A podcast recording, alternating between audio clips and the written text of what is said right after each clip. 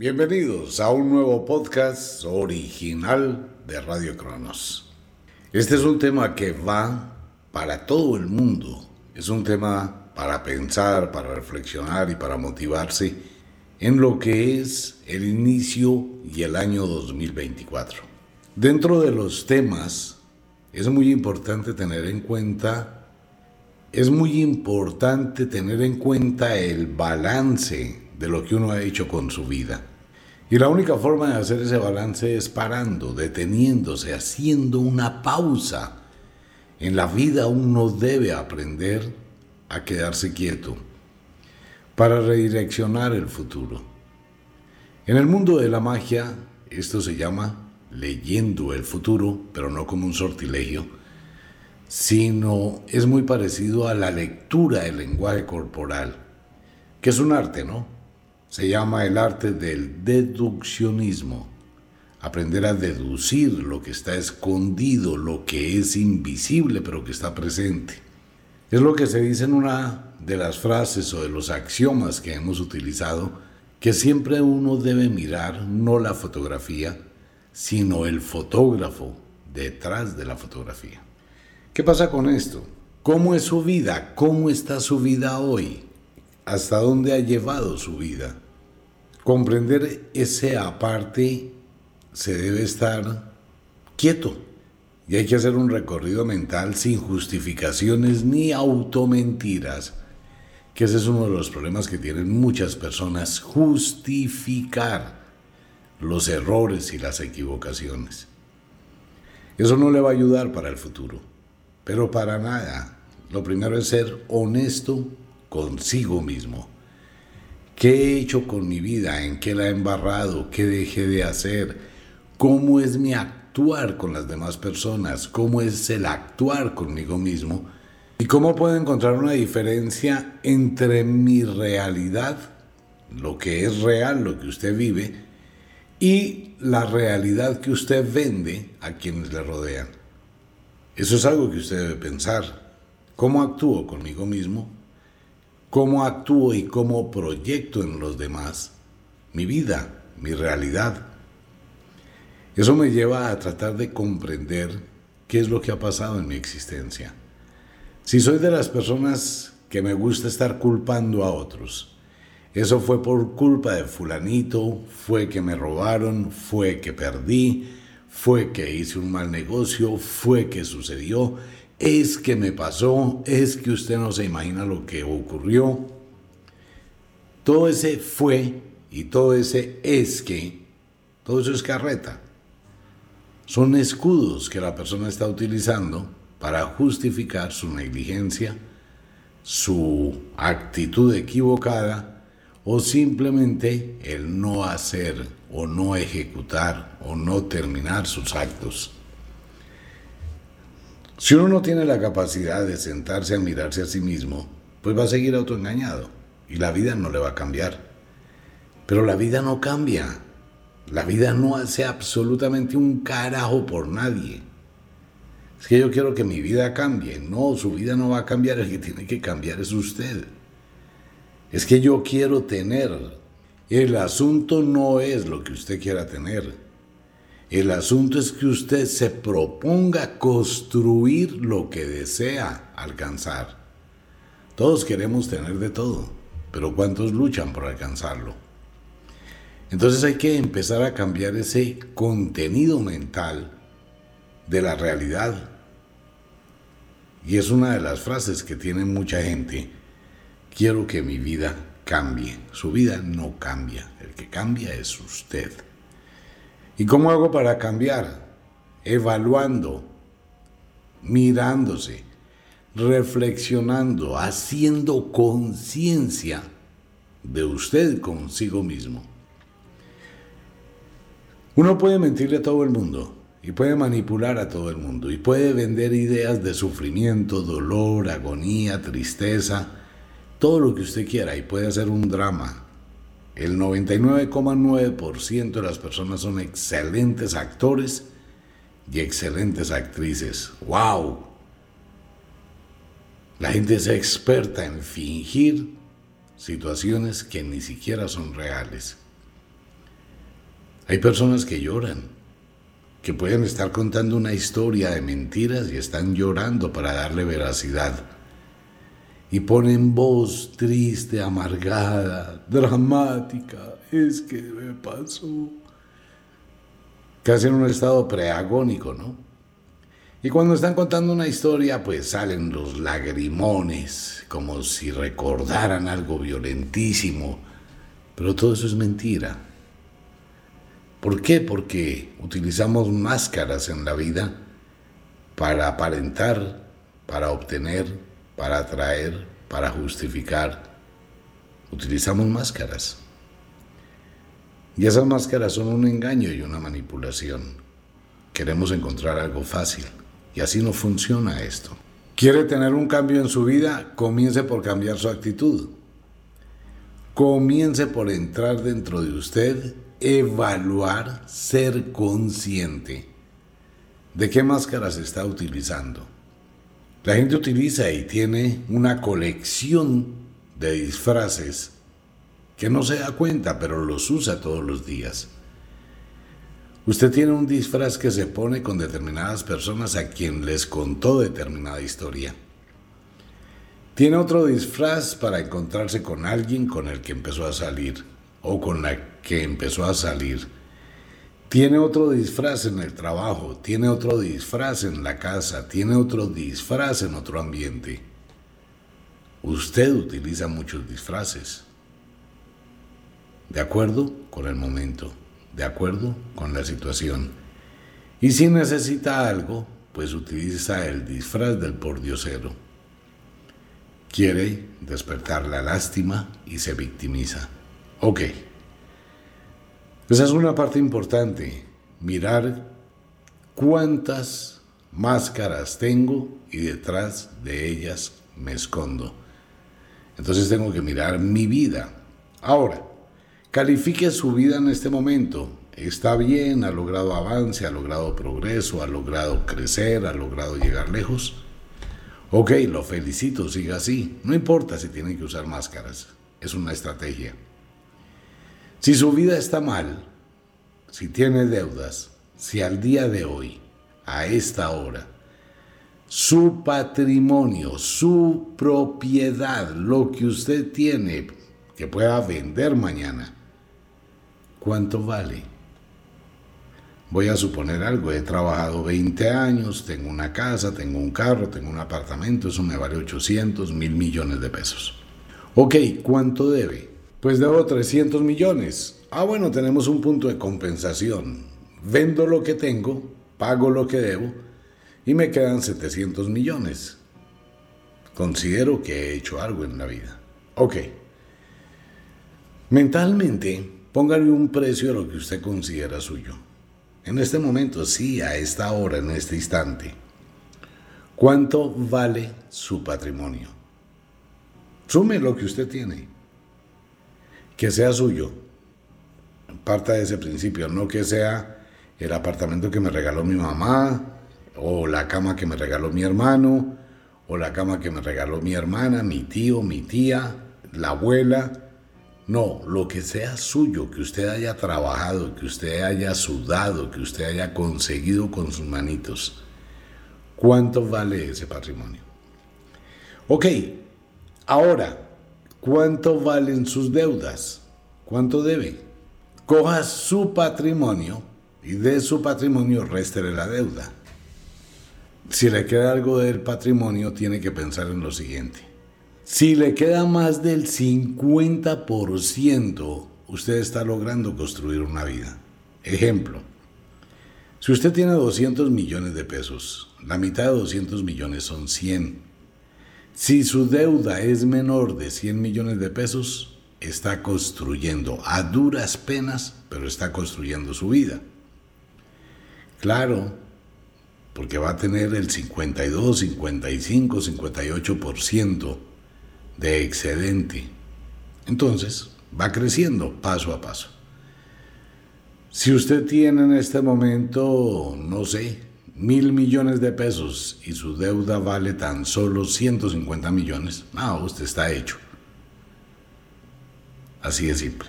Pero, ¿qué pasa si usted restando lo que debe, sigue debiendo. Eso es muy tenaz. Mire la razón por la cual usted deba, no importa. Siempre va a ser por decisiones equivocadas. Siempre. Decisiones equivocadas.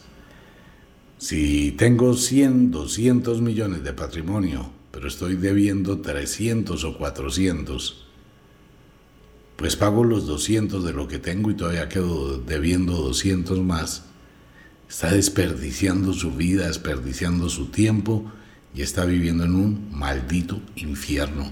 ¿Por qué? Porque usted no sabe actuar, porque usted no sabe administrar, porque usted tiene una cantidad de disfraces en los cuales se esconde, pero no se ha puesto la armadura del guerrero para conquistar su vida. La gente nace sin deudas. La gente se va endeudando con la vida. ¿Pero por qué? Porque no sabe administrar su vida.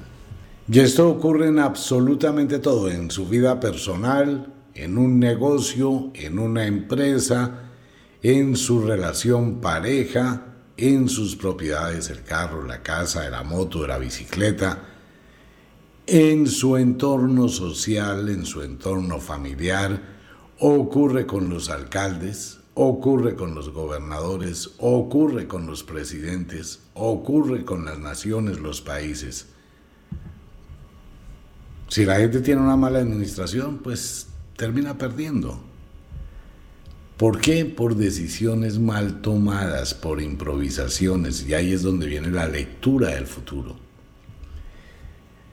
Cuando tengo ese balance y lo tengo claro en mi vida y empiezo a ser consciente que estoy desperdiciando mi tiempo, que estoy escudándome, que prefiero dejarme llevar por la pereza, por el día a día, por suponer que mañana todo va a mejorar, pero no actuar, pues estoy dejando que la vida me coja ventaja, ¿no? la deuda va a crecer siempre. Esa es una maldición de las deudas. Cuando usted tiene deudas, las deudas son como los huecos. Entre más se le quita, más se agranda. Así son las deudas. Usted coge un hueco y entre más esté quitando el hueco, más grande lo va a hacer.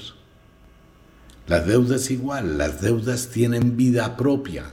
La deuda se multiplica, crece, se divide.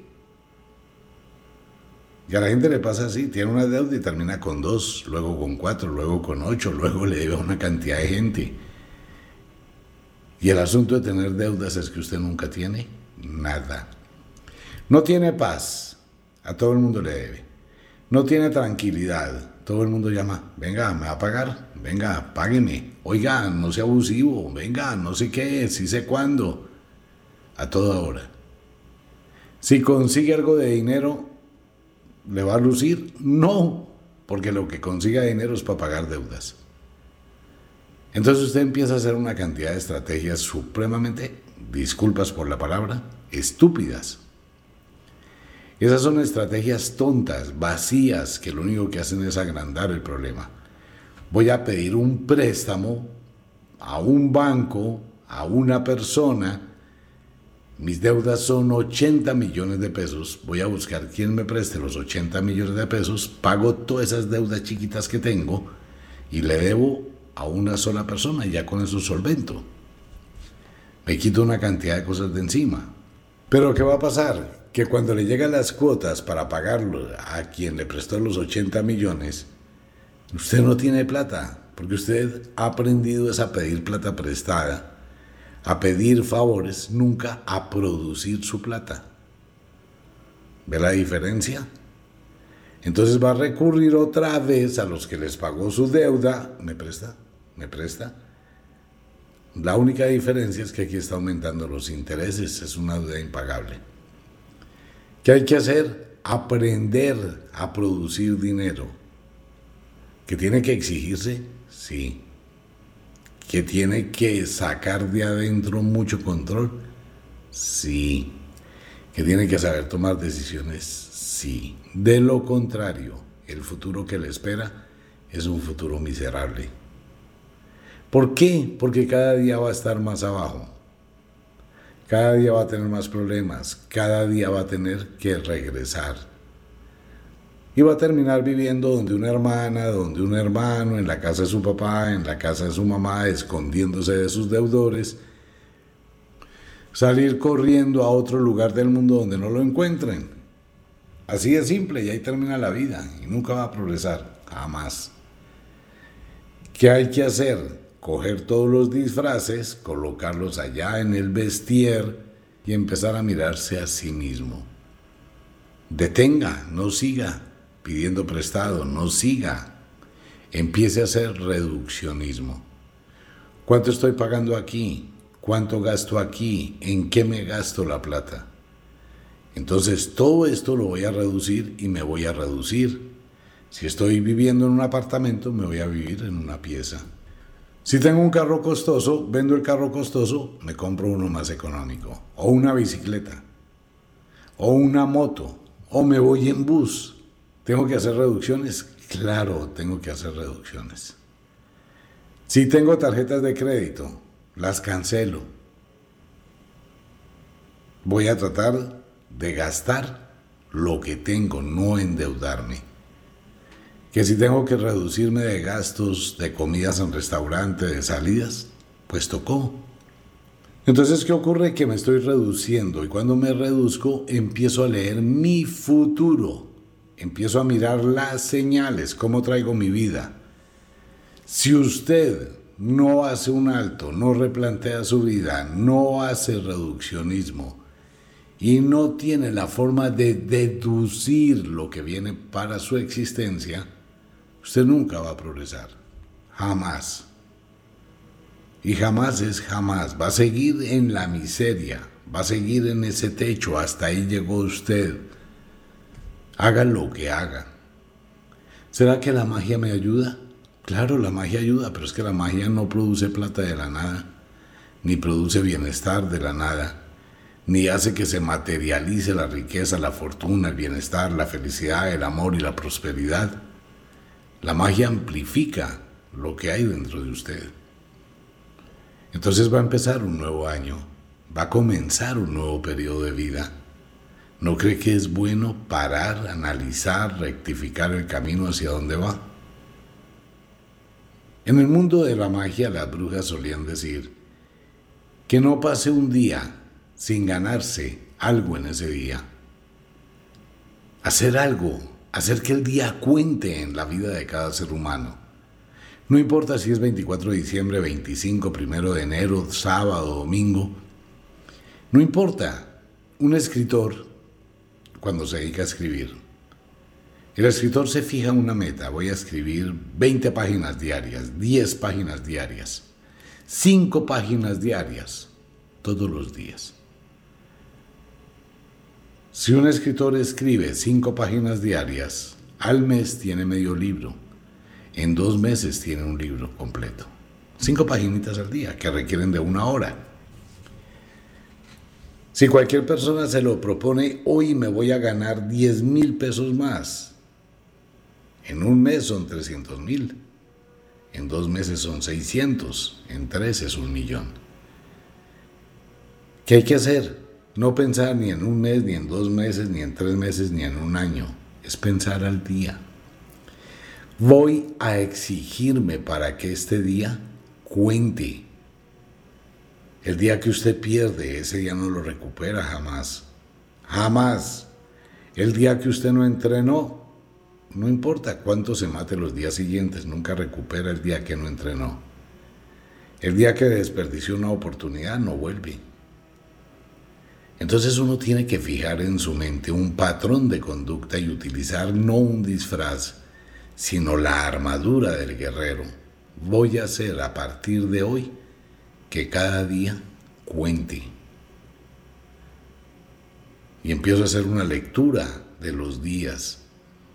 Pero para hacerlo, tengo que empezar de cero. En ocasiones, amigo mío, amiga mía, tal como lo dicen los axiomas de la filosofía y de la magia, la oruga, cuando quiere expandirse, primero se contrae. ¿Usted ha visto caminar una oruga o un gusanito? Ok, es eso, ¿no? Él antes de estirarse totalmente, primero se contrae todo su cuerpo, se apoya en la colita y ahí sí se estira, vuelve, recoge la colita, se contrae y ahí sí se estira. Para avanzar primero hay que contraerse. Para poder estabilizarme, tengo que reducirme. Reduccionismo. Si usted se va a gastar en el final del año 8, 9, 10 millones de pesos, cuando tiene deudas, está cometiendo un error. Es que lo bailado, lo rumbiado nadie me lo quita, pero tampoco le va a servir para un carajo en su vida. Entienda eso, metas eso en la cabeza, es lo que se le dice a muchas mujeres que tienen ese pensamiento. No, yo me voy a rumbear esta noche, si mi mamá me va a vaciar, me vacía si llegue a las 11, a la 1 o a las 6 de la mañana o llegue al otro día. Porque es que lo gozado no me lo van a quitar. No, pero eso tampoco le aporta nada. ¿Qué le puede aportar? ¿Qué? Si al otro día ya lo olvidó. Hay que ser muy buenos administradores de la vida. ¿Quiere progresar? Nada se lo impide. Hay que hacer administración. La vida no le va a cambiar. La vida no cambia. Cambia uno. Si usted vive en una zona muy difícil, donde los ambientes son muy deprimidos, donde la gente que vive en ese barrio vive bajo casi la misma sombra, gente que se levanta tarde, mujeres que van a la tienda a comprar el desayuno, con esos buzos de lana vaciados, en chanclas rotas, sucias, viejas, calles llenas de basura, empolvadas. Vive uno en un ambiente muy, muy depresivo, ¿no? Escaso, pobre. Ok, ese es el ambiente, que existe. Pero ocurre que mi espíritu dice, no voy a vivir más aquí. Y me voy a exigir por cambiar. No puedo hacer saltos, que esa es la otra parte que uno tiene que tener en cuenta. No puedo cambiar las cosas de la noche a la mañana. Pero voy a empezar a cambiar. Entonces me voy a salir de este barrio, me voy a ir a un barrio donde las calles estén pavimentadas, donde la gente madrugue a salir a trabajar, salen bañaditos, bañaditas, perfumados, voy a vivir en otro ambiente. Entonces mi vida cambió, pero mi vida, mi perspectiva cambia, no la vida. Porque los dos barrios siempre han existido, usted elige en cuál quiere vivir. Y posteriormente dice, me voy a ir a otra ciudad y voy a llegar a otro sitio. Y usted va a llegar a vivir donde quiere y donde puede. Claro, porque usted puede endeudarse consiguiendo un apartamento estrato 25 y no tiene con qué pagarlo y va a vivir con una vida hipócrita y con otra serie de disfraces de estar viviendo en un apartamento de lujo cuando no tiene para comer, no tiene para el papel higiénico. Pues eso lo hace mucha gente. No, empiece por ser honesto consigo mismo. Pero voy a ir avanzando paso a paso, lentamente. Soy yo el que busca el cambio. Voy a leer mi vida. Si sigo como voy, voy a caer a un abismo del cual no me voy a salvar. ¿Qué tengo que hacer? Parar. Por ejemplo, estos días uno para, se detiene, analiza, mira objetivamente, toma decisiones con sabiduría y no se pone a abrir puertas. Mi amor, yo quiero embarazarme. No, mi vida, este no es momento para un embarazo. Un hijo vale mucha plata. Este es un momento para que miremos, replantemos, analicemos cómo va a ser la próxima oportunidad que tengamos. Y uno empieza, y si se lo propone, lo logra. Pero su vida no va a cambiar si usted no cambia. De hecho, la vida nunca cambia, la vida siempre sigue siendo igual para todos. El rico camina por el mismo sendero donde transita el pobre. La diferencia es que al pobre le toca caminar en chancletas o en apargatas arrastrando los pies, Mientras el rico va en un supercarro deportivo, lo que sea. Pero es el mismo camino, ¿no? Y la diferencia entre el rico y el pobre es solamente actitud frente a la vida. Desear estar bien. Claro, y así pasa con todo. Si yo me voy en un bus, en un transmilenio, en el metro, en el transporte público, como pasa en muchos países del mundo, hay apretujado como una sardina enlatada, todos los olores, todo lo que pasa en ese momento, es porque usted lo quiere. Y usted puede ir ahí colgado en la barra mirando por la ventana a la persona que va en su moto tranquila, al que va disfrutando del aire acondicionado de su carro, no importa que esté en el trancón, en el mismo trancón, pero va más cómodo. Los dos van exactamente por el mismo lugar. La diferencia es actitud mental. El que quiere irse en el bus apretujado pues se va porque quiere. Si no quiere más ese bus, empieza a proponérselo, tener su moto, tener su carro, cambiar. Pero la vida es la misma. Y de eso hay muchísimos ejemplos, ¿no? Ante todo más de mujeres que de hombres. Mujeres que están en el bus apretujadas, cansadas, maltratadas, abusadas y no pueden decir nada. Apenas el tipo, ay señorita, qué pena, pues que me están empujando, perdón, no quería incomodarla. Sí, hágase el idiota. Pues sí, pero el tipo aprovecha, ¿no? Entonces la niña dice, no, no más esta vaina, no voy a seguir que todo el mundo me toque y me manosee. Y busca la forma de hacerse su curso, de aprender a montar en moto y ¡Pum! Se compró su motico. Uf, qué descanso. Más rápido, llegó más rápido, ya no la maltratan tanto, ya se siente, wow, más independiente. Pero no se siente feliz con la moto, entonces vendió su moto, la dio en cuota inicial de un pequeño carro económico, baratico, y volvió a pasar por la misma calle y volvió a mirar el mismo bus donde ella se subía pero ahora está en su carro. Entonces dice, bueno, para no tener que transitar tan lejos del trabajo hasta mi casa, que queda en el otro extremo, me voy a buscar una habitación cerca del trabajo. Empieza a ser práctica, eficaz y eficiente.